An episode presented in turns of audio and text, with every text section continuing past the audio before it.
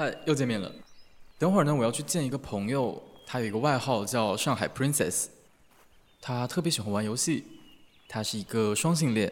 哦，对了，他还是一个新上海人。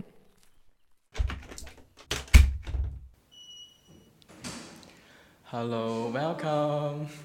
这个声音有点高级的吧？这是在做什么？你在专教？我在专教啊，但我在专教看动画。看动画？我以为你在学习，你不是在焦虑你做不完了吗？怎么还在看动画？那我只能说明天就是被老师骂，就是你活该。那我也没有，那哎呀。Hello，it's me。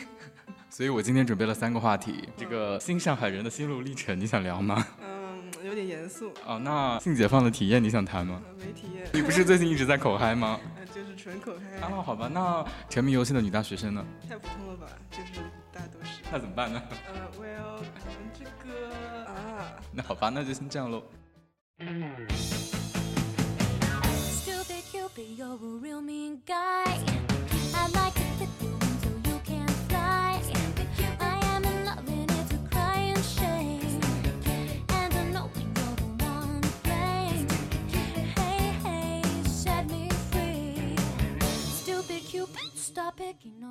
Hello，大家好，欢迎大家来到角落。那这期呢，我请到了我的朋友小左雅西子来做客我们的节目，来，你跟大家打个招呼吧。Hello，Hello。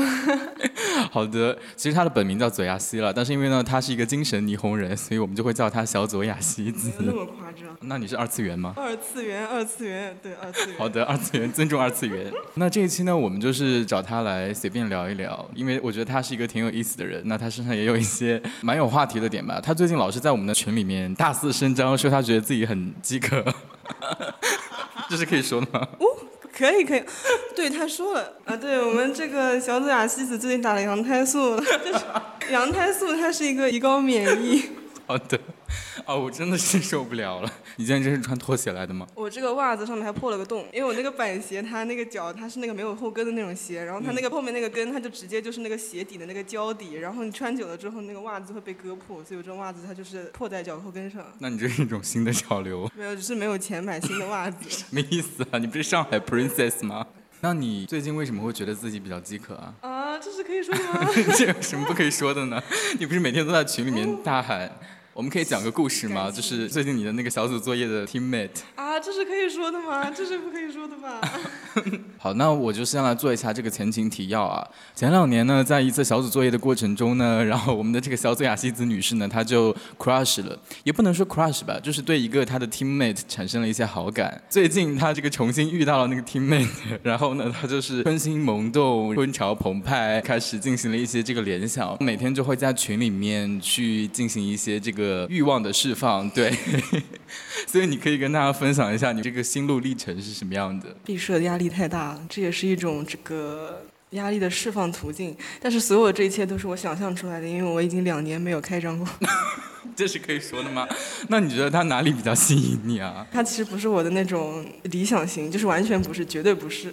但是呢，你也不知道为什么会有的人他就会身上散发着一些荷尔蒙之类的东西，啊那也可能就是那个激素到了。哎对，是这样啊，就是他前两天呢还在群里面用了一个比喻，他说呢那位哥身上有一种工地包工头的气质，他觉得这个气质非常的吸引他，所以你可以解释一下这个工地包工头跟吸引你之间有什么必然的联系吗？你看那种小电影吗哪种小电影？？Not suitable for work 的那种小电影，不是很明白什么叫 not suitable for work。就是你只能深夜躲在被子里面偷偷看的那种小电影，不能把它 share 给你的同学一起看的小电影。哦，这种小电影那确实看的蛮多的。所以呢，它里面有一种情节，就是独自居家的这个人妻好的，接待了一个水管工，然后 对不起然后就发生了一些故事，大概就是这种情节。所以你是幻想带入那个人妻了是吗？没有这种水管工，为什么他受欢迎呢？通常都是因为他散发这种就是野性的魅力，你知道吗？就是是那种身体的荷尔蒙吗？就是有汗水。对对对，而且呢，跟这样的人进行一些关系的话，嗯，通常这种情况就是那个人气的社会地位会比那个水管工高很多。嗯通常这种情况的话，你就会有一种就是觉得自己是觉得自己的水管被修好了，是这样吗？就是会有那种你的社会地位被一个低于你社会地位的人践踏的那种感觉。你这不是 S M 心态吗？那我没有说我没有啊。哦哦，好的。我昨天晚上还看了一部电影，就是那个 Cheer 演的《Moonstruck》。他那个电影里面那个女主角本来已经跟一个事业有成的男性订婚了，订婚以后呢，他们就在一个月以后要结婚，然后那个男的就给那个女主说，你要有一个任务，要去给我的弟弟打电话，请他来参加我们的婚礼。但是呢，他跟他弟弟因为五年前的一次矛盾，已经五年没有联系了。这个矛盾呢，就是他弟弟是个烤面包的，五年前他弟弟本来要结婚了，然后在结婚的当天还是前一天，他哥就去面包房里面说我想吃你烤的面包了。他弟呢就在给他烤面包的过程中，然后没有注意把手放在了那个搅面包机里面，就是指头就夹断了。后来他弟的未婚妻就看到他手断了以后就抛弃他离他而去，所以呢他就记恨他哥，记恨了五年。然后呢我们的女主角为了完成任务呢，她就去面包房找这个弟弟了。一进去那个电影里面的镜头就是他那个弟弟穿了一个那种老人背心，站在那个锅炉前面烤面包，然后肌肉非常的匀称，身上都是那种汗液，就像希腊雕塑一样。女主角就说我们上楼谈一谈这个事情吧。然后他们俩上楼，他们就搞在一起了。我以为你说这是个钙片，然后那个弟弟给他烤面包的时候，你有事顺便把他给吗烤。这有点太超过了吧，姐。所以我就是觉得，那就通过这个电影，我有点能 get 到你讲的那种吸引力了，耶 蛮好的。那你刚刚讲你有两年没开张了呃，，yes，非常显而易见，因为我好像我想想看啊，我什么时候分手的，忘记了。这个左老师的前任呢，他是一个长发男。我之前一直觉得长发的男生一般他都是会性别气质比较模糊的，至少他自己是一个比较包容的状态。但是呢，据左老师描述，他前男友呢又是一个非常爹味十足的人，所以呢这两个元素放在一起就就是非常的 interesting。啊，我感觉这么说又有点让我有点负罪感。怎么说呢？我也不知道吧。就是说，长发其实是我的一个叉 P，就是我喜欢那哦种日本武士头的那种日本武士头是哪种啊？扎那个小马尾的那种感觉，或者是那种长马尾，嗯我一直非常喜欢。或者是那种，就是你说那种性别气质很模糊的，我也很喜欢。嗯，就是一些我看动画会喜欢上的一些角色。比如你喜欢哪个动画里面的哪个角色呢？呃，我想想看，忘记了，那个叫做 Blue Period，是一个美术生怎么考上美术大学的故事。然后里面有个人，嗯，他就是长头发，然后很有意思。博音鬼里面也有一个扎马尾的，具体是谁我有点忘记了。你平时做春梦的时候，会跟这些二次元的长发男有一些这个剧情上的瓜葛吗？绝对不会，我不是那种梦女，我不是梦女。啊，那你不是梦里，那你的这种渴望是从何而来呢？呃，就是一切都是来源于我那些少得可怜的一些性经验。那说回去吧，就刚刚聊到你前任了，你跟你前任是怎么在一起的？我们是高中同学，上高中的时候，开学之前有一个军训，军训完了之后他要摸底考，然后那个军训的时候就是我在那儿玩，然后我进到那个宿舍里，我发现所有人都拿着那个摸底考的准备卷子、准备材料在那里背东西，我真是非常惊吓，你知道吗？就是我从来不觉得复习是一件需要我去干的事情，然后我发现所有的人都在看那个东西，我说你们在干嘛？他们说我们在准备摸底考，我说 Oh my god，这是要中心 准备的东西吗？这不是随便考一下吗？我在那个班就是如愿以偿拿到了垫底，好的，反正就是在一种刚上高中的状态下吧，然后可能就是觉得这个人跟我有一些共同的爱好什么样的。就他也很滑啊，那倒不是，就是我们都会比较喜欢二次元，哦。那所以这个跟你刚刚讲你不喜欢考试有什么关系呢？就是感觉好像在一种刚刚进入一个新环境的情况下，认识了一个跟你比较熟的人。我们从那个时候其实比较暧昧，然后正式在一起，其实是在高考结束之后。嗯，但我们那个时候呢，在一起了一个月之后又分手，为什么？那种感觉给我一种就是不是很真实的感觉，就是感觉一直在过家家，然后一直就是你没有体会到谈恋爱的快乐，你只是觉得好像在完成某种角色扮演游戏。不完全快乐肯定是有一部分的，但是没有那种真实的感觉，或者说我也当时也不是很清楚我应该用什么样的状态去谈这个恋爱。可能一方面你自己也没有独立吧，刚刚高考完你就是中学生的状态，然后我当时也不是很希望跟我家里人说，瞒着家里人出来约会的话比较有心理负担，就是种种原因，种种心理负担加在一起，然后就觉得这个恋爱谈的反正就是不是很舒服，然后我就分手。你提的对，那你们大学为什么又在一起了？很奇怪，可能又是因为某种什么荷尔蒙的原因。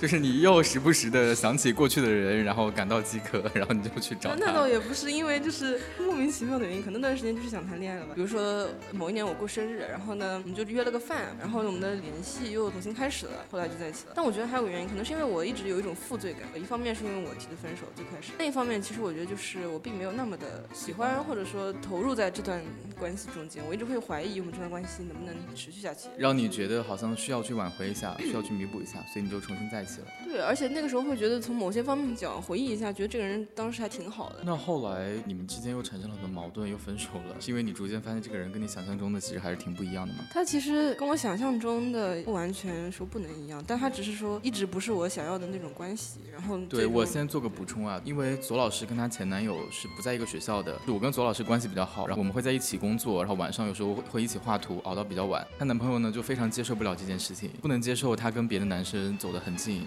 同时呢，她男朋友是非常需要安全感的，就很需要左老师无时无刻的去回她的消息以及哄她，可能这个也是引起他们关系矛盾的一个点吧。那你有什么想补充说明的？哦，他在我们俩没有联系的这段时间有一个前女友，呃，这故事是可以说的吗。啊，可以，可以，可以，可以，当然可以。应该没有人认识吧？反正是他对我的转述的故事，一直都是他觉得前女友跟他的 gay 蜜走得很近，经常什么勾肩搭背什么的，他觉得很受不了。就是对这种男性好友或者说所谓的 gay 蜜非常的介意。对，就是我觉得他可能是有一些比较传统的那种男性的思他想吧恐同吗？有吧？我也不知道哎。哦，好的。他会觉得，如果让别人看到两个人经常走在一起的那种状态的话，会让别人去问他是不是我出轨了或者怎么样。就是他自己的面子上过不去。嗯，对对对对好对。爹味啊！还有还有什么？我想起来了，当时我们不是那个歌手嘛，呃，要评那个叫什么海选是吧？对，我们当时在办一个校园活动，就是歌手大赛，然后导演组的七个人呢包了个酒店，然后我们去通宵看海选的录像，选三十强的歌手。也不是包了个酒店，是包了个房间，没有那么夸张，没啊有，那么、包了个包了个房间，不重要了，快！对对对，然后就是当时我不敢告诉他，因为我觉得他肯定会不同意。但事实上后来知道了之后，他确实非常的生气，我也不知道为什么他那么生气，这件事情直到我现在都不是很能理解，不知道怎么说他。不就是那种很典型的国男的心理吗？就觉得好像自己的女朋友就必须是自己的所属物，你如果同时跟一堆男的待在一个房间里，那你就是不洁的，就是非常的爹味十足啊。我不知道，感觉这么说坏话好像不是很有道理。对不起，反正我不认识他，我就随便讲了。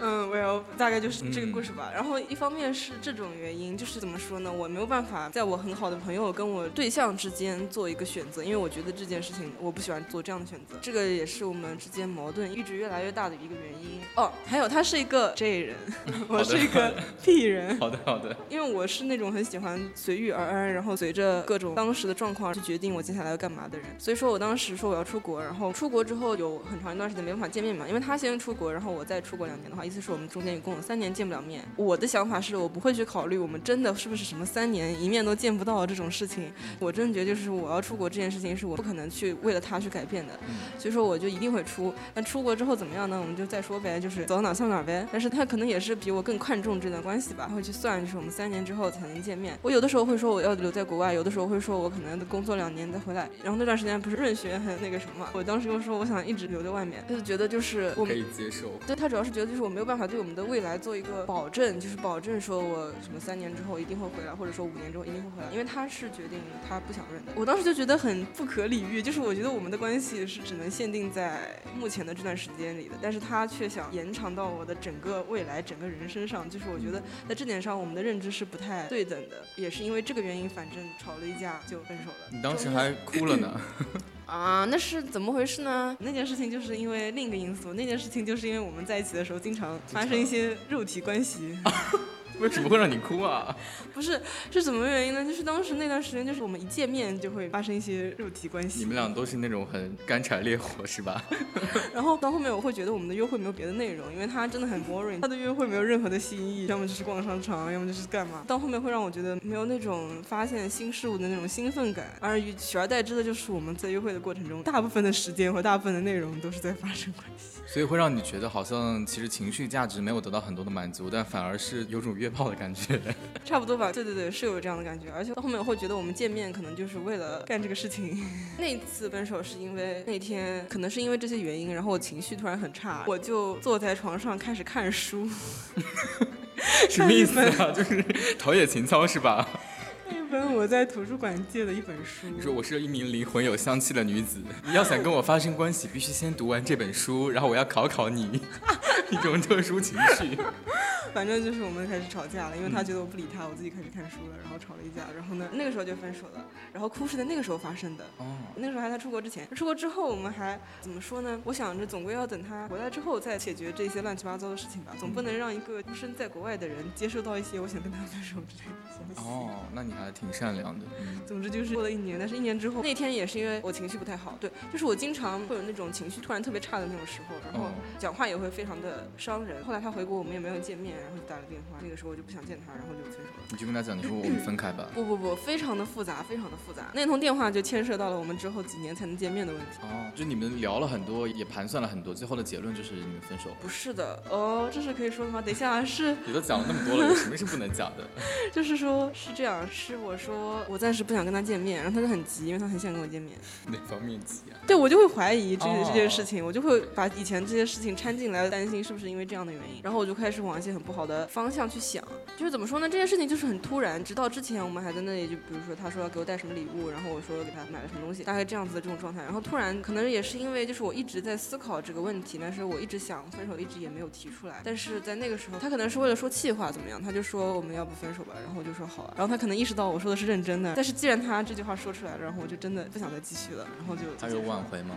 应该是有的吧，但是他说我们要不要再见个面之类的，我说我不想见。再见面，再 对对，就是怎么说呢，就是这再干柴烈 火一下，是吧？就是我觉得对，确实，我觉得见了面，可能我也会发生一些什么事情，然后 anyway 了，反正就是因为我也不想再把这件事情纠缠下去了，那我很好奇，就你一直提你们一见面就干柴烈火，那他怎么样啊？就他这个技术，是可以讲的吗？这是可以的呀。嗯，我们评价是技术非常好，要借助一些外力。也不是这个意思吧，因为我觉得技术它也是一部分，而且它确实非常好，这是需要肯定一下的。嗯，对哦，那对于我喜欢的姿势，不是很能真坚持很久？你喜欢什么姿势啊？你可以猜猜看。给个提示喽。反正就是那么几种嘛，不是一些很奇妙的姿势。嗯，也不是。其实我不是很了解都有哪些姿势，本人这个经验有一些匮乏。说到我还觉得那个部分非常的恶心，就是我觉得那个男性的生殖器非常的恶心。哦，就这，就是就你不能看到他。怎么说呢？在我最最开始谈恋爱的时候，我觉得我的这个感情是可以掩盖掉他很恶心这件事情的。但是到了我后期之后，我真的觉得这个东西非常的恶心，我没有办法吧，就是把它进行一些。哦，那你最喜欢到底是什么姿势呢？你揭秘一下吧。嗯，哇，这我们这期节目好成人啊，真的可以播出去吗？嗯不会到最后这个禁播了吧？你这期就是录了半天，就是那你就是话题度女王，这是我们尺度最大的一期播客，然后你是我们的尺度担当。啊。没事，我们是在进行一些这个就是两性关系的探讨，对，它是一个严肃的学术话题。嗯，我喜欢女上位，非常的爽。哦 Yes。哦，啊，我还喜欢背后。那所以你觉得你的前男友有在这个性生活方面给你一些这种启蒙，或者你们的共同的认知上的进步吗？怎么说呢？你不能说他是一段不愉快的经历，因为他确实还蛮愉快的。不然的话，我后面也不会做这么多的春梦。嗯，但其实我当时还抱着另一种心态，就是我觉得我想多尝试一些不同的人，所以说嗯我不可能一上来就是这么一个人，然后跟他一直到底的这种心态。因为你跟前男友分手以后，你有一段时间是在游戏里面跟妹妹约会，那你怎么看待你自己觉得你自己是双性恋的这个身份呢？你之前不是还注册了一个某同性社交平台的账号吗？啊，完了，我这么说出来就是那种又被说什么直女装机。所以你真的是直女装机？我没有，就是它可能是一种探索的状态吧，因为不会像很多拉拉朋友，他们会都会说，他们从小就会觉得对男生没有兴趣，然后对女生有兴趣，怎么怎么样。但是其实我身上是并没有这种症状的，就是没有这种状态，没有这种症状。嗯，没有这种状态。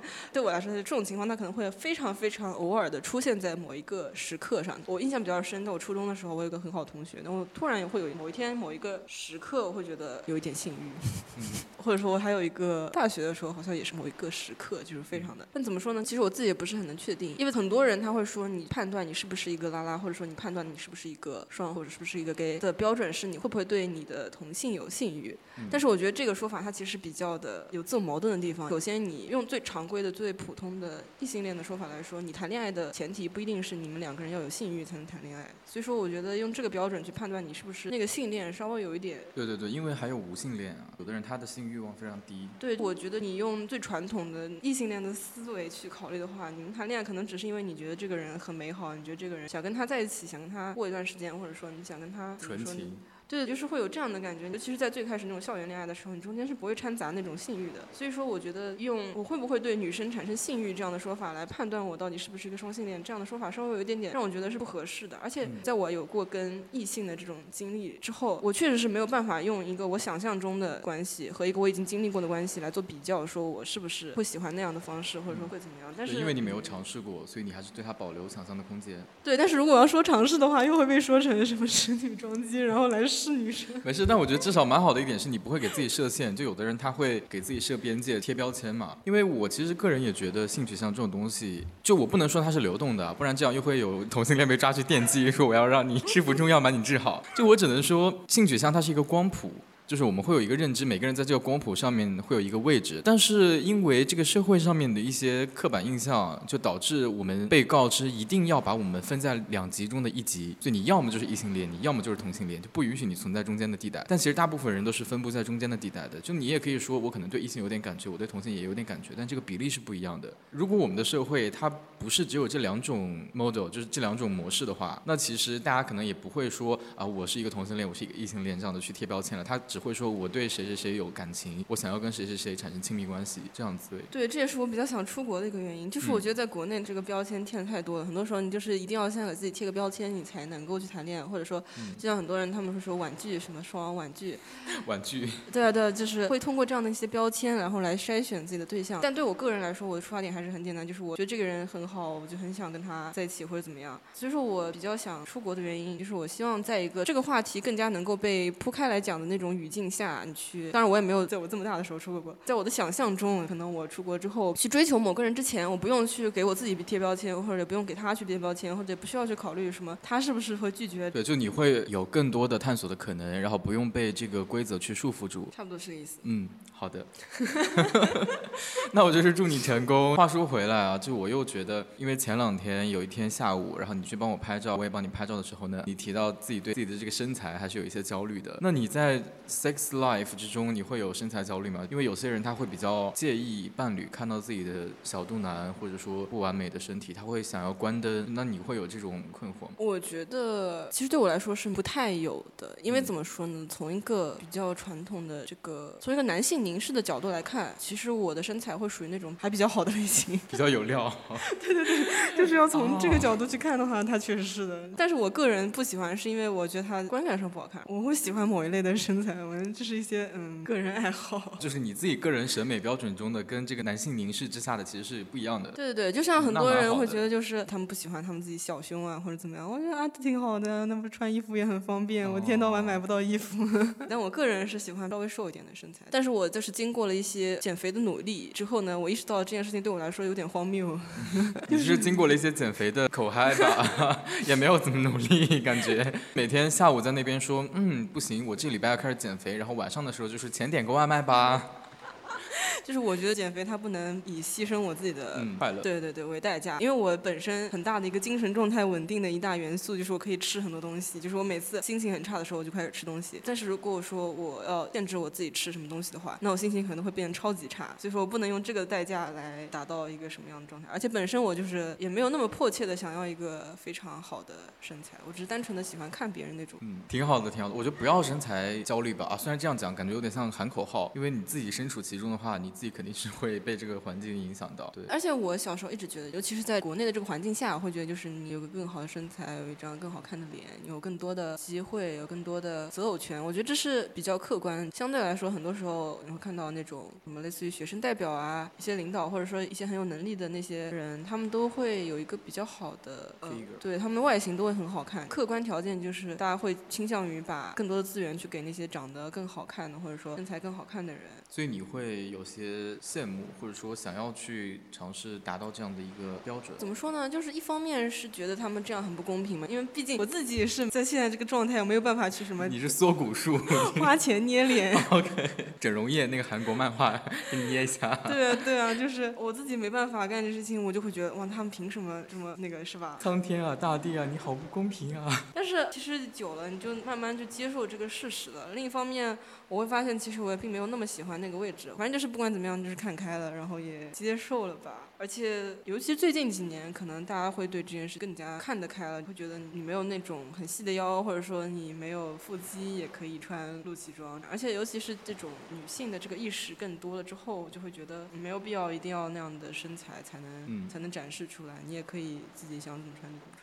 对啊，因为他们讲，其实所谓的女性意识或者女性主义的最重要的点，就是让每个人都可以自由的去选择自己的生活嘛，而不是被一个个凝视的框架和社会定义的标准给你框在里面。嗯，怎么说呢？那刚刚你谈到说你在游戏里面有认识一些女生，或者说曾经对一些女生产生过欲望，你觉得玩游戏这个过程，它是你的社交模式的一种吗？对，因为我怎么说，就是我有很大一部分朋友都来自于网友，就是打那种网游，对对对。然那后你是 Z 世代，真正的 Z 世代，那没有，其实网游里面很多人他们都是比我会稍微大一点你，们都会叫对方的那个叫什么圈名吗？差不多吧，就是游戏 ID 那种。哦，一开始我也会觉得，就是你网上交网友，听上去就是很不正经，然后容易被骗，然后怎么样？但是其实你打久了之后，就会觉得，实际上大家都是跟你一样，白天有工作，白天要上课，晚上花时间来在这个里面娱乐。就是玩久了就会发现，到哪里都是那种物以类聚，人以群分的状态。它确实是有很多的那种瓜呀什么的，然后很多那个 情感大瓜啊什么。互联网上也会有那种情感纠纷，比如什么打小三哇，那太多了，哦 那可太多了。但那不是虚拟的，你们都不知道对方真实是什么样的人，你们会因为这种 drama 而感到兴奋吗？可能要看每个人对这种关系的定义吧。搞网恋的话，有的人他就是会觉得你就是个游戏搭子，约个时间一起打打副本，做做日常任务，每天晚上聊聊天那种。但也有人觉得它是一种网恋的状态，就是你可能不玩这个游戏了，也会保持一些联系，但你们不会发展到线下。但是会有人就是奔着去发展到线下的那个心态去的，他们会见面啊，然后怎么样？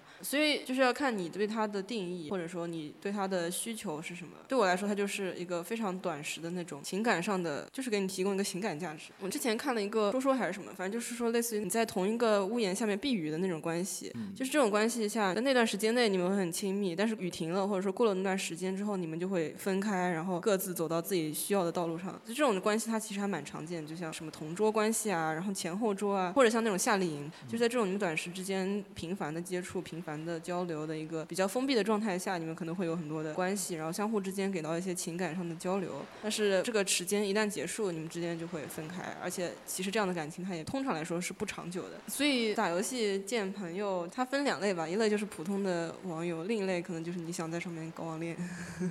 那我有一个疑问，因为在当代的约会文化下面，很多约会软件里面第一句都是看看看看照片在，就是大家会把你的外貌作为我判断是否要跟你继续产生线上的交流的一个标准。那像你们在游戏中其实很难知道对方是长什么样，对方生活中到底是什么样的人，除了游戏这个爱好以外的爱好是什么，就这些东西其实都是很模糊的。那你们怎么样在这种前提之下去所谓的进入亲密关系？游戏里面搞网恋，它会有那种就是游戏滤镜，因为你游戏里的建模它是你自己捏的，就就是会对着一个二点五或者三次元的二次元的人产生。有的人他会把建模带到那个人身上，但是嗯怎么说这件事情，如果你们不线下发展的话，其实也无所谓，你就觉得他就长那样就好了。同时呢，有的人他会觉得这个人他肯定会跟你交流嘛，跟你交流的那个过程中，你会觉得他其实性格还不错，或者说打游戏的技术还不错，嗯你就喜欢上了，其实也蛮常见的。那线下会幻灭吗？比如说你想象中就是根据游戏里的建模，对方是一个一米八七的高冷俊男，然后线下见到以后发现是，三百斤肥宅，对对对那不是瞬间幻灭了吗？还是说你就是在乎你的灵魂，然后你就是为了爱？那是绝对不可能。就是所以通常来说，他不是还蛮不能见面的。所以就是网恋才是真正的恋爱，因为大家都是精神上面的交流，而不贪图肉体的关系。那这不是正是你想要追求的一种模式吗？嗯，这么说也确实，但是我很多精神上的焦虑是来自于有现实生活。你网上不可能会把你现实所有的事情都会跟别人讲，你肯定会有一定的保留。所以说，他能给你的那个精神支持的上限还是比较低的。嗯，所以你们会谈什么话题啊？比如在网上，我们那个群有很多，我有个群，然后我们那个群里有很多各个地方的朋友，什么游戏啊 狒狒十四。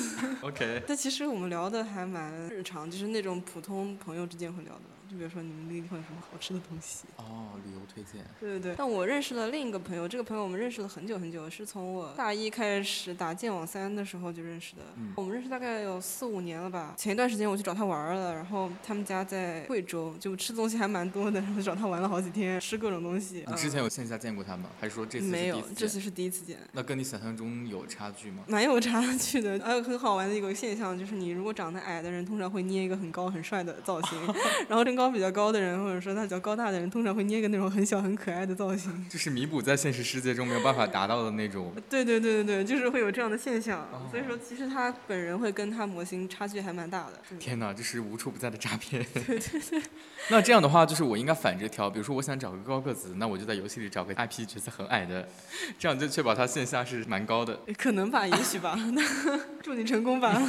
但是我也不怎么玩游戏，以前就浅浅的玩过一会儿剑网三，但是那个时候就会觉得，其实我当时玩剑网三也是因为有很多人说他们在剑网三里脱单了，它有一个很庞大的那种论坛嘛，然后我就是抱着这个想法，我就说，哎，那我进去试一试。但我就发现我进去以后一直在玩新手任务，然后一直在跑剧情，也没有什么人上来搭理我。直到后来就是有一次我要拜一个人为师了，拜完师以后，我就发现跟他的那种线上交流就好像 QQ 聊天，就是很没劲。我就说那就算了吧，那咱们还是需要一些线下的陪伴。没有这种，通常就是如果你要发展这种关系，通常都是他是要有一定深度的游戏玩家。怎么说？他就是跟现实生活你会慕强一样，他游戏里面你也可能就是，比如说 PVP 特别厉害，或者打副本特别厉害，那可能会受到一部分人的关注，然后嗯可能就是就你们会从先交流游戏技术开始，对啊，因为本身来说，就是大家都是来打游戏的，不是来谈恋 爱的。就是通过打游戏会觉得你这个人挺有意思，可能会跟你产生一些情绪。但是说实话，大部分人都是来打游戏的。好的，那你是什么时候开始玩游戏的啊？嗯，在我们家其实是小时候是没有电脑的，一直到我小学五年级的时候，家里才买了一台电脑。那我们差不多哎，我也是差不多小学的。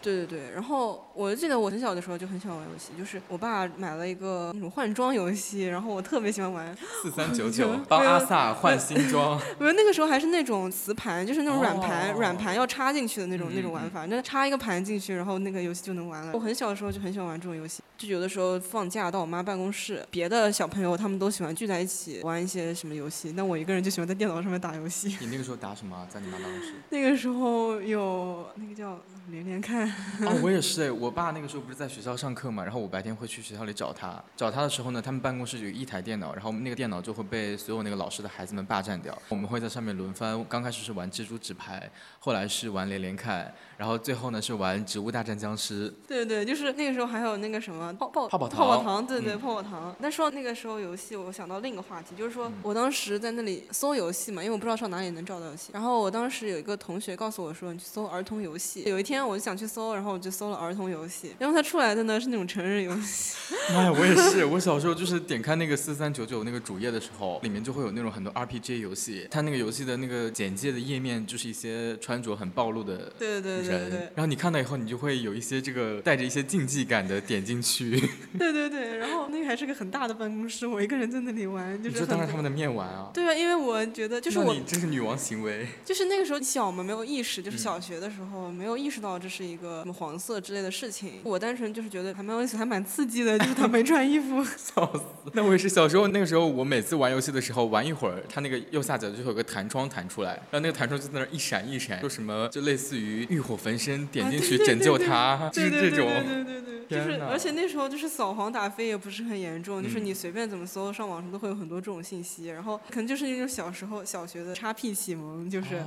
会受到一些这样的影响，但那个时候我确实是完全没有意识到这是一个什么样的事情。你这么一讲，我觉得我也是哎。就我以前其实考虑自己所谓的性启蒙的时候，我都是在什么文学作品、影视作品里面去寻找。但我现在一想，其实游戏也是非常重要的一部分。虽然我现在不爱玩游戏，但我想起来，我小时候确实是受到了很多游戏的影响。我小的时候特别爱玩游戏。我们家刚买电脑的时候，我爸我妈他们会玩那个挖坑，玩到半夜两三点，因为那个电脑是装在我房间里的。有时候就是我晚上睡觉了以后，半夜眼睛里会感到一些微光在那边 闪，我以为是我做梦了，然后我眼睛睁开，发现我爸妈还坐在电脑前面挖坑。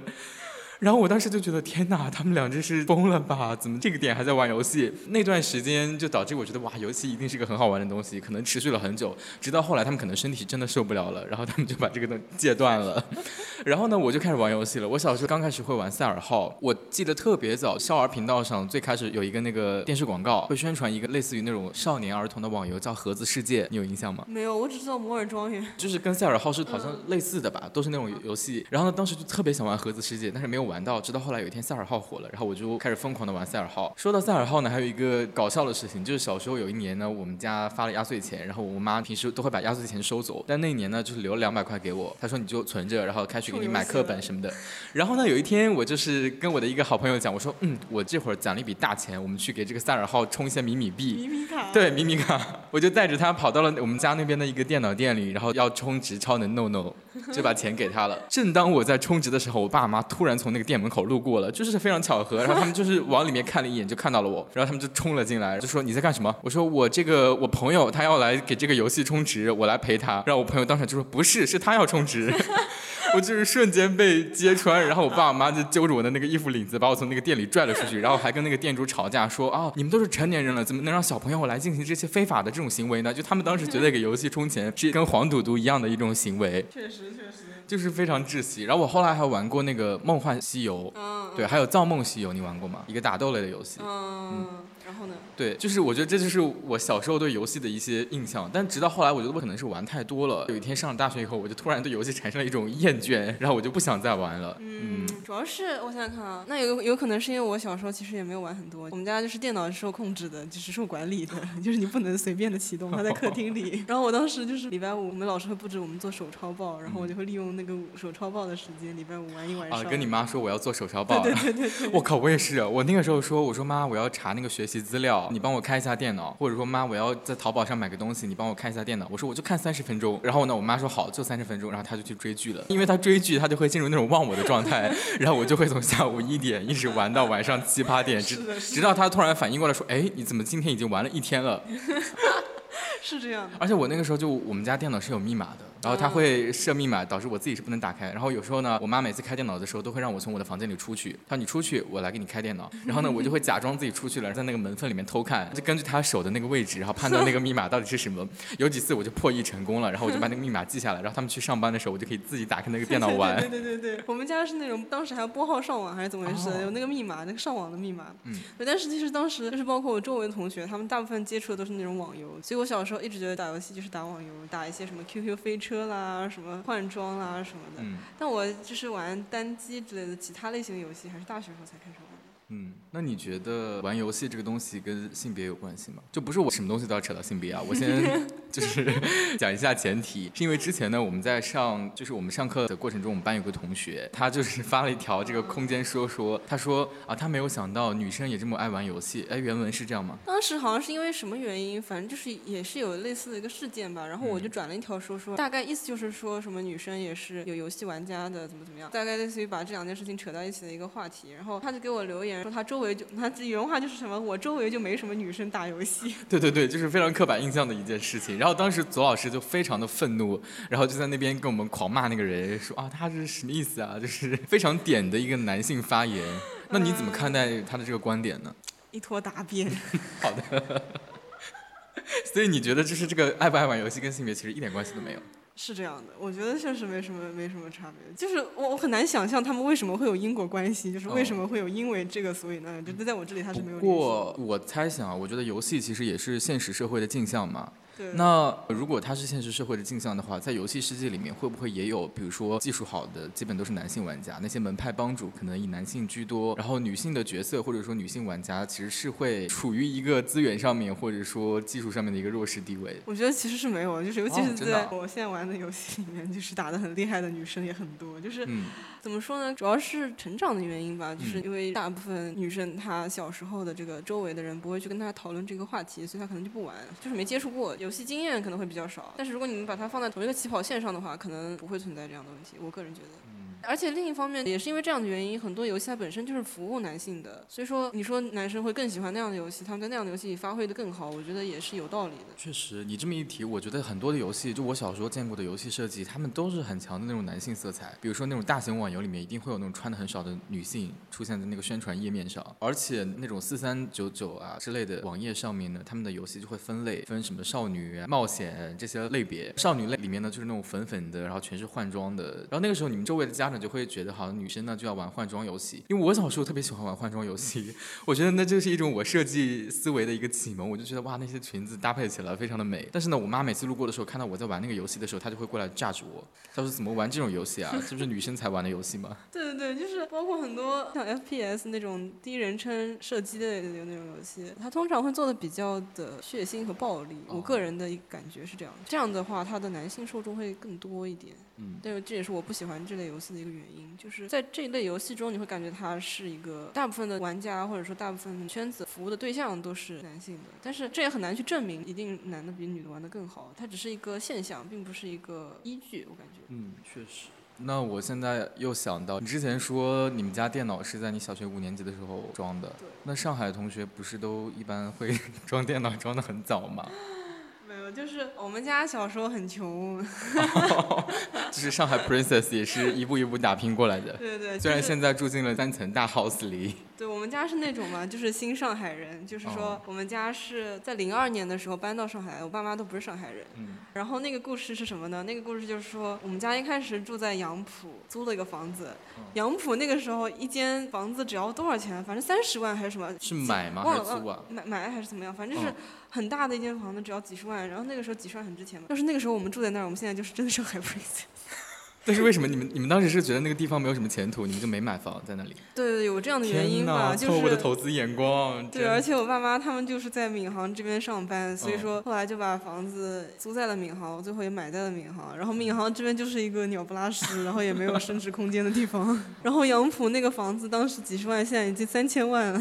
天哪，那你当时来上海的时候你多大啊？嗯，大概两岁多吧。那个时候会有记。忆吗？就是会会有一些比较零碎的记忆，就是在复旦那边有一些公园啊什么的。但是让我意识到，我可能跟其他的同学，他们那些本地的上海人不一样，可能还是从小学的时候开始。嗯，对，就是我们当时那个小学，它是一个有那种艺术特长的那个小学，就是有舞蹈特长。然后我当时其实我没什么那种感觉，我就是觉得周围人都在学跳舞，那我去学吧。然后我本人又不是那种就是很认真的类型，就是我本人就是划水，然后跳舞也划水，不喜欢练功。然后我爸妈他们其实也没有意识到这件事情一定要刻苦的去练习，所以我们就是当成一个纯娱乐的那种心态。但是呢，周围他们很多人就是奔着这个来的，他们很多人家在市区还是怎么样，就是会为了这个特长然后来读我们那个小学。然后我就是很不受老师待见，因为我回家不练习。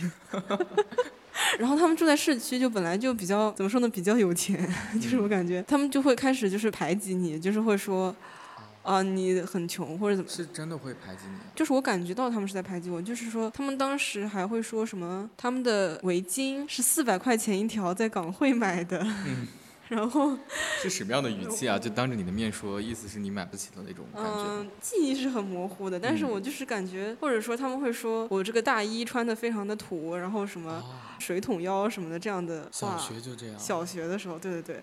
然后当时那个我们班级的那个班主任，他特别喜欢一个，也是后来转回来，然后一个很漂亮的一个女生，嗯也是住在市区的一个女生，然后家里也很有钱。哦，他们还会攀比一些鞋子嘛，他们会说什么我的鞋子是耐克的啊什么，就是那个时候。嗯哦，他们还有那个，就是有的时候就是你放学之后会去买吃的嘛。那我们家是不会给我零花钱的，但他们会，比如说突然有一块两块或者十块钱就是大块，就是他们就会在路上买吃的。然后我那个时候就很羡慕他们有零食啊或者有零钱啊，他们还会买那个悠悠球，就是那种正版悠悠球，哦或者说对对对对对，然后那个时候有时候我让我终于能让我妈帮我买一个的时候，他们会说你这个是盗版的，他们那个是正版的。哦天哪！对对对，我小时候也有这种经历哎。对对对，然后还有那种就是那个拓麻鸽子也是正版是什么？马好像豆子是什么？就是那种日本的一个类似于电子宠物的一个东西，对对对。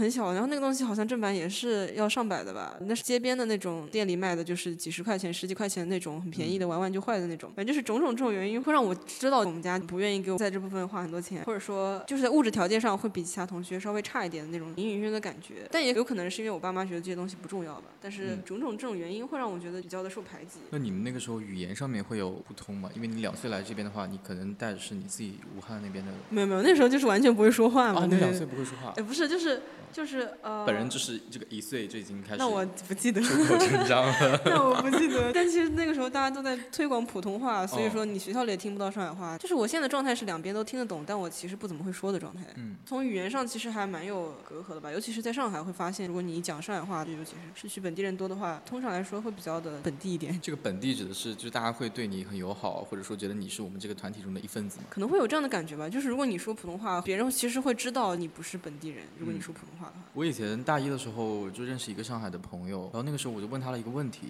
我说：“那你之后想去哪个城市发展呢？就是有没有想过去中国别的城市待一会儿？因为你不是在上海长大的嘛。”然后他说：“上海就是全国最好的城市了，我干嘛跑到别的地方去啊？我就去旅游待两天就够了，不想去那边受苦。”那个时候我就是第一次 赤裸裸的意识到这个所谓的地域歧视这件事情，然后就会觉得哦，原来上海，因为他本人是住在静安寺，哦，抱歉，然后呢，我就说哦，原来真的这个精致上海高级贵族公子哥是真的会觉得中国其他地方不入他们的法眼那我确实觉得就上海，那我也觉得上海挺好的，就是嗯他可能啊，你也被他们同化了。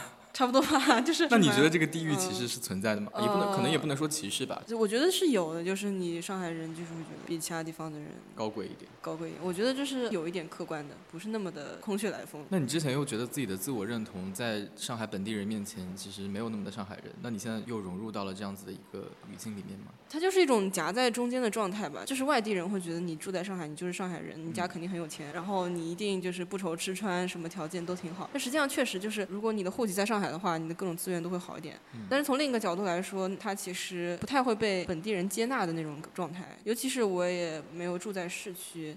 就包括到现在，我都会觉得跟很多上海人，或者说包括我前男友，他们之间的那种你前男友是上海本地人。对，他是的，他以前住在那个叫什么？以前住在那个石库门，他们家还现在还有石库门的哦，你之前说了，你说你的梦想就是住进石库门，可是在你没有住进去之前，你们俩就分手了不。是，是我就是想去参观一下，然后就是考察一下，结果就是 失去了这个机会建筑学。思维无孔不入是吧？对对对，我还挺想去考察一下，但是就是痛失这个机会。那你可以就再联系一下，你说我们虽然分手了，但是咱们给我一个考察的机会。对对，他就我感觉就是很多思维是不太一样的，嗯然后、然后你们生活的习惯很多都不太一样，娱乐的方式会有一点点差异。就是比如呢，可以说具体。就是怎么说呢？但也有可能是我自己自身的那种差异。就是我感觉到，像那种怎么说呢？娱乐场所，就是那种游戏厅，或者说 KTV，隐隐约约会觉得你们之间娱乐的方式可能会比较的有一点差异。但可能也是因为我们你是指他们娱乐方式会比较有一些西洋化色彩嘛？比如说他们会去那种迪厅里面跳舞，然后会放爵士乐，然后有一些这种可能在你们看来会比较高雅一些的，也不算高雅，就是感觉更就是与西方接轨。更资本一些的娱乐方哦式，就是很难去描述那种感觉，就是他们的生活会更加的跟资本这件事情挂钩在一起，包括说很多人是商业相关的工作啊，然后从商的，或者说你这个让我想起来，我去年那个时候看过一部纪录片，叫《是上海的夜》还是什么的，它讲的就是一个上海九十年代末的杀人案。但那个纪录片里面，其实出现了很多上海的角色，然后说他那些老头老太太们，就是虽然年龄已经很大了，但他们的生活方式还非常的小布尔乔亚，会在那边听爵士乐，然后唱那种欧美流行金曲，然后跳舞，给人的感觉就是跟别的地方，就我至少跟我们家那边是非常非常不一样的。嗯，而且我感觉我很多上海同学，他们的父母可能会关系会更好一点。然后我印象就是感觉很恩爱的那种感觉，就是很年轻，然后会有一种非常好的父母之间的关系。但也有可能是我们家的原因。就是就我觉得有没有一种可能，是因为你只是在以旁观者的角度上，你会觉得他们很幸福，但其实如果你进入到他们家庭内部的话，我觉得每个家庭应该都会有很多矛盾吧。嗯，有可能。但是总之就是，我觉得他们的很多爱好是在一个有一定经济基础的条件上建立起来的爱好。嗯，包括比如说我小时候去那种记者团参加那种活动，然后他那个课里面有一门叫摄影课，嗯，然后我们家当时就是买不起那种单反相机，所以我只能全程用傻瓜相机参与此类活动。嗯，但是当时就是有很多本地的人，然后是我同学，然后他们就是很小很小，可能那个时候是小学几年级的时候，他们就能够拿那种大炮筒，对，然后去讨论摄影上的事情。嗯，到现在为止，我都会觉得，如果你长时间或者说从小就在进行这样的事情的话，那你家里肯定是有一定基础的。像摄影啊，或者说像滑雪啊这样的活动，它并不是一个普通家庭对对对，普通家庭可以承担的。嗯就是我妈妈她的同事女儿，他们家就是固定会有一段时间去花这个钱去搞这个爱好，就是会让我在一些很小的细节上会去感受到新老上海人之间的差异。因为我们家他们的工作也不是那种能够挣大钱的工作，就是嗯比较稳定的工作，平时也不会做很多的理财和投资，我觉得这是比较大的问题。嗯相对来说，就是过的一种比较平稳、基础的那种生活条件什么的，那你心里面会因为这种差异而感觉自卑吗？有肯定是有的，尤其是在我小时候。当我长大开始意识到了这样的差异之后，其实也是会有的，就是会觉得因为这样的原因，你错失了很多的机会。但是你如果换个角度来说的话，其实会有很多人比我现在的状态更差。嗯就我其实已经是能够得到很多的资源的一部分人了。理所当然的，我可以说我想要更多，但是如果因为我没有办法得到更多，而说我现在的状态很差的话，那确实也是一种比较不太负责任的行为。嗯所以说后来我也就能接受这个事实了，就是我们家就是很普通，就是很不是很有钱，就是一个勉勉强强能够在上海这种外环以外 活下来的那种状态。这然后点也有点夸张了吧？就是至少你还可以去美国深造哎。那就是哦，我们家签证的那个存款都是要到处借来的，就是他要那种 cover 一年的那个存款证明嘛，这个就是。对我们家还筹了很久，然后我们家当时前一段时间搬家还要装修，然后那个装修的钱也借了很久。嗯总之就是，嗯，就是他并不是一个非常富足的状态，嗯但也就后来就能接受了嘛，就是说父母的水平就能够把你弄到上海来，已经挺好的了，就是、嗯是的，就是就是要接受这样的状态。对，我觉得比较重要的一点就是时刻和自己现在的处境和解吧，就不要老是太所谓的好高骛远，或者说觉得自己真的跟别人比起来有什么很差啊之类的。因为我觉得你没有办法改变上一代人的境遇，你也不能去替他们走他们走过的人生。你在出生的时候所接受到的这个环境，就是父母他们通过自己的努力打拼出来的，但这个努力其实跟你是没有什么关系的。所以你能够在他们的这个树荫之下快乐的成长，然后享受到他们的努力带给你的一些资源，其实你已经很幸运了。我觉得作为孩子的话，我个人的观点是，我觉得二十岁以后的道路，就当你大学毕业以后的路就是你自己走的，你自己的人生肯定是由你自己来决定，你自己去拼搏。那父母的话，他们其实我个人是觉得他们没有义务帮我做任何的事情，包括现在我之前一直在跟我爸妈讲，我说你们不用帮我买房，然后也不用帮我考虑所谓的什么婚姻啊，在哪里立足啊这些事情。我觉得你们供我读完书，已经是你们能做的，对我来说最多最多，然后我也最感激不尽的事情了。所以我就说，你们以后去做你自己想做的事情，因为你们的人生还有好几十年之后，我到底是活成一个什么样子，那就是看我到底有多大的能力、多大的本事，能够在这个世界上立足了。对，差不多是这种状态吧。一开始我其实还比较会介意，就是说你的身份的问题，就是你不是本地人，或者说你们家不是那种有一些什么祖传下来的上海市中心的房产。嗯 对，但后来慢慢的也就看开了，就是说它并不是我能控制的事情。嗯考虑这件事情，它其实也没有太大的意义，也没有太大的帮助，所以说就慢慢的就能够看开了。然后我又想起来一个小细节，之前我们俩有一次聊天的时候，你跟我讲说，你在外地人问你是哪里人的时候，你会说你是上海人；但是在上海本地人问你是哪里人的时候，你会说你是新上海人吗？对，嗯对你外地人会觉得你们都是一类的人，嗯但是他就是像那种迁徙过来的那人的那种状态一样的感觉，就是你并不是这个地方本来生长的那一部分，但是你已经住在这个地方一段时间了，只有你自己知道它是一个夹在两种中间的一种状态。怎么说呢？对于外地人来说，那我是上海人，我当然会觉得我还挺自豪，我是有点高人一等的那种心理状态。嗯但是对于本地的上海人来说，我们就知道这种状态它是会被看出来的，就是嗯你不是这个地方本来的人，所以说比较的尴尬吧，也不算比较尴尬，反正就是比较特殊，夹在中间。那你现在你之所以会这样讲，是因为你其实心里面也还是觉得这个东西是没有办法跨越的，就你不能坦诚的或者说坦然的觉得我从两岁开始住到二十多岁。我其实就是一个上海人，就你还是会觉得说我跟他们之间是有区别的，就没有办法放下这一层看。那确实，就是目前为止我还没有办法走过那件事情，嗯因为他们确实给我的，包括童年也好，然后目前的这种各种状态也好，它确实会有一些影响。我目前还没有办法去补偿这一类的落差。那你觉得上海对你而言算是故乡吗？或者说，如果非要找一个让你深深跟它产生羁绊的城市的话，那我觉得确实还是要说上海，那也不一定，就是感觉很难说清楚，就是比较复杂吧。完全说上海，那也不是，就是感觉那些市中心的那些东西，它其实对我来说也并不是属于我的。嗯然后，嗯、没有故乡吧，可能。所以上海其实是会被分割成很多不同的片层，比如说市中心，大家会认为那个地方是上海，但是外环以外，像闵行这些地方，他们会觉得其实你不是属于上海的。对，因为你以前他们讲话去上海的意思就是去市中心，嗯包括他们市中心之间还会有什么徐汇的差别，徐汇和黄埔的差别，然后浦东跟浦西的差别，嗯，卢湾跟静安的差别，可能就是这一类吧，就是会有一些更细的地区之间的那些相互之间的阶级，差不多，也许它可能气质上的差别，但是对我来说那一部分都不太能够归属到我自己这里来。我之所以提这一点，是因为我觉得我们的父母这一辈，他们都有很浓烈的故乡情节。他们会觉得我小时候在哪里长大，那我就是要在那个地方老去和死亡，就是所谓的落叶归根嘛。对于我而言，我对于我生长起来的城市其实是蛮有感情的，但是我的这种故乡情节已经变淡了一些。那我觉得就像你刚刚讲的，你可能因为你自己的一些特殊的情况，你的这种故乡的情节可能会更少一些。包括你也提到，那你之后有考虑留在国外吗？嗯，有可能吧。对我来说，故乡其实并没有带过我很多的，因为很多时候故乡它都是来自于那种血缘关系。但我们家自从搬到了上海，我们亲戚都不在上海，血缘之间维系的那个亲戚关系是非常少的。就是我们家过年都没有人会来的那种，过年也没有人给我发压岁钱，然后只有就是回老家的时候才可能会有人给我发发压岁钱的那种状态。所以说搬过来之后，你就会觉得，尤其在上海也没有那么强烈的那种熟人社会的感觉，所以其实还好。就是你问我故乡在哪里的话，那我可能中间会掺杂一部分，就是我小时候待的老家的那一部分，可能会混在一起吧。但是如果要具体的说到某一个情怀的话，那可能就没有那种嗯，四海为家。差不多。